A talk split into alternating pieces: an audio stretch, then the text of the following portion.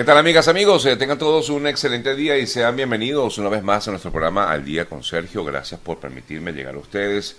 Comenzamos una nueva semana de trabajo, un nuevo día. Además, hoy, lunes, estamos al lunes 21 de marzo del año 2022 y estamos listos para comenzar nuestro programa del día de hoy. Gracias, gracias por estar aquí, aquí revisando pues cómo estamos conectados en las redes, en nuestra cuenta de Instagram, estamos también en Facebook, en, YouTube. Y bueno, gracias por estar con nosotros como siempre lo hacen. Nuestro espacio es una presentación de GM Envíos. A nombre de GM Envíos, tu mejor aliado puerta a puerta a Venezuela. A nombre también de EO.ayuda para estar asegurado de por vida, arroba EO.ayuda. A nombre de María Trina Burgos, especialista en temas migratorios, arroba María Trina Burgos. Tengan todos un eh, feliz día y feliz lunes. Y suena al fondo para comenzar New Radicals con You Get What You Give. Vamos a darle inicio a lo que ha sido noticia en las últimas horas. Quisiera comenzar con esta información que está en estos momentos siendo publicada y que tiene que ver con eh, un avión que mm, habría sufrido, bueno, la información correcta es que un avión con 133 eh, personas a bordo se estrelló en el sur de China.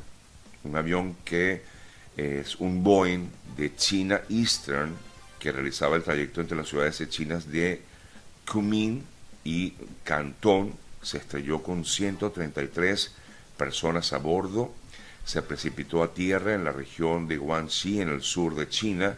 Hasta ahora no hay más información, es decir, se desconoce si está eh, eh, este avión, eh, este accidente ha dejado algún sobreviviente. Equipos de rescate están en el lugar para tratar de encontrar justamente supervivientes. El vuelo tenía una duración de una hora y 40 minutos, en la que el aparato casi de casi siete años de antigüedad eh, debía llegar a Cantón. Según datos del portal de seguimientos de vuelo Fly Radar 24, la aeronave volaba a una altitud de 8.800 metros cuando a unos 55 kilómetros al oeste de la localidad de Wunshu comenzó a descender. Es eh, este terrible accidente que se ha registrado en el día de hoy y la noticia con la cual, con la cual comenzamos nosotros nuestro programa de esta mañana.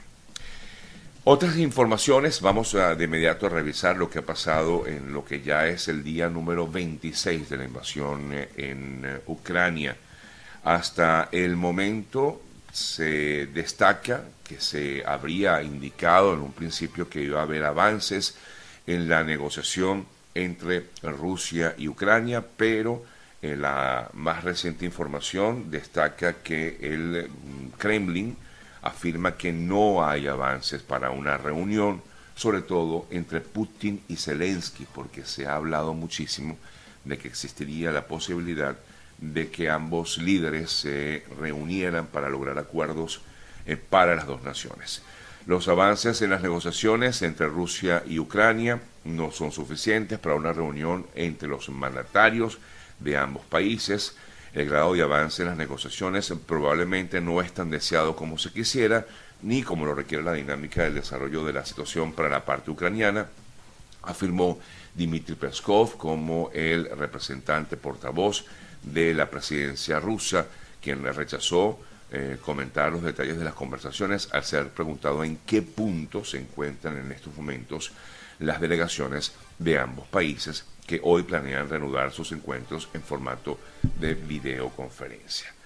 de hecho, eh, en relación con, esta reunión que manifiesto de posiblemente entre Putin y Zelensky, que por lo que vemos no se va a, dar, em, se da un nuevo ataque, en este caso a un centro comercial en Kiev, en la capital de Ucrania, y hay por lo menos seis personas fallecidas en, bueno, en medio de esta situación porque continúan los bombardeos en contra de civiles en la capital de Ucrania.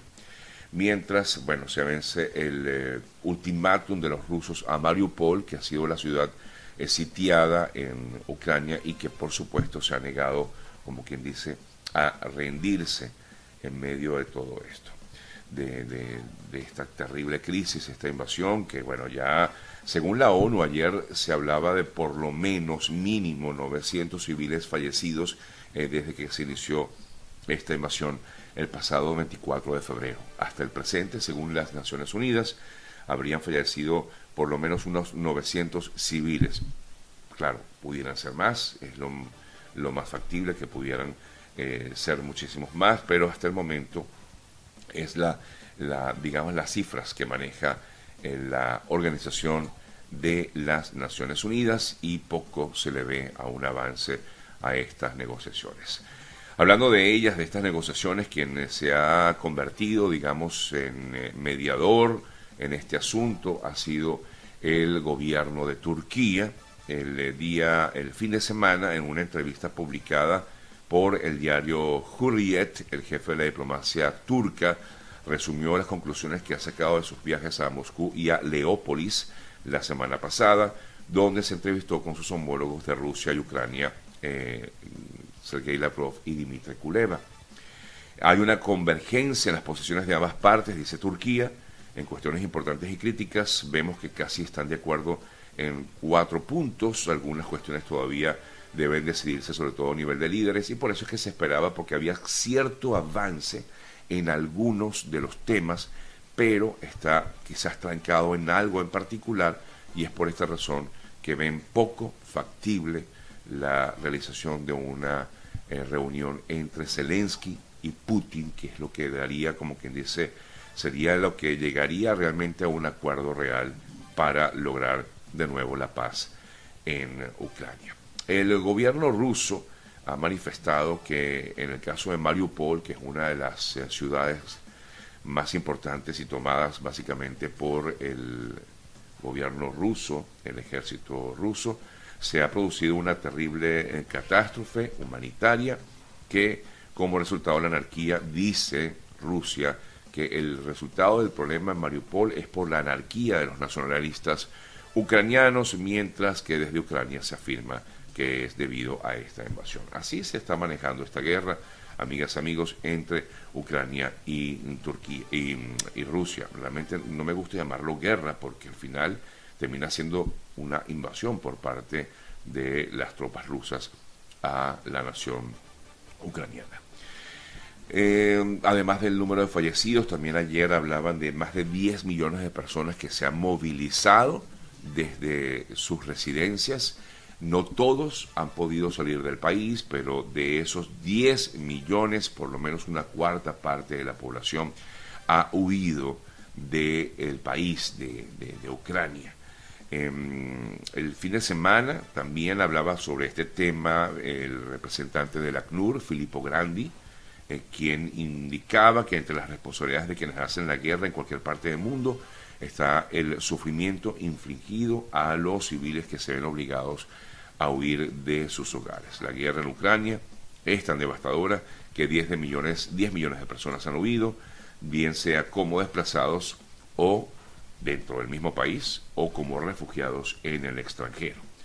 Eh, por lo menos unas 3 millones habrían abandonado el país. 3 millones 380 mil personas habrían abandonado el país, informaba Filippo Grandi de la ACNUR.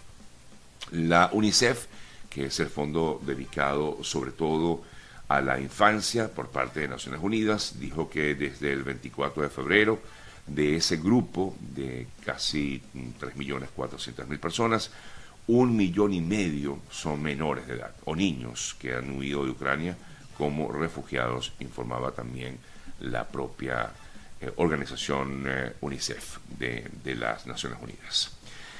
Los presidentes de Estados Unidos y de China se reunieron el fin de semana, eh, por lo menos conversaron vía telefónica, esto fue el pasado viernes, y ahí eh, buscaron encontrar alguna solución al conflicto. China básicamente ha mm, dicho que ellos no van a dar armas, es lo que han dicho los chinos, que no van a dar armas ni a Ucrania ni a Rusia, porque básicamente la exigencia, o mejor dicho, el reclamo que ha tenido Biden o la administración Biden a China es que estaría China colaborando con Rusia. Pero ellos afirmaban el fin de semana de que no iban a enviar armas a este país. Lo que sí habría hecho eh, Estados Unidos a Ucrania, eh, que por cierto, este fin de semana eh, se habló de que el presidente Biden iba a dirigirse al país, a Ucrania, pero pues al parecer fue descartado en el día de ayer por parte de la representante de prensa de la Casa Blanca, James Psaki, quien dijo que no había planes para que el presidente Biden viajara a Ucrania durante esta semana, porque precisamente este fin de semana, perdón, esta semana va Biden a Europa, tiene previsto pues conversar con los miembros de la OTAN en Europa, pero eh, no va a dirigirse hasta Ucrania, que en algún momento pues llegó a pensar que efectivamente Biden estaría eh, presente en Ucrania en los próximos días. De hecho, va a estar en la cumbre de la OTAN, el presidente, en, eh, Bruselas, y luego se cree que Biden sí va a estar presente en Polonia, sí, va a estar, sí se va a dirigir hasta Polonia, pero no llegará hasta Ucrania. Por supuesto, nosotros vamos a seguir ahondando en este tema que sigue siendo el que más acapara la atención en el mundo entero. Tenemos otras noticias también importantes que destacar en la mañana de hoy.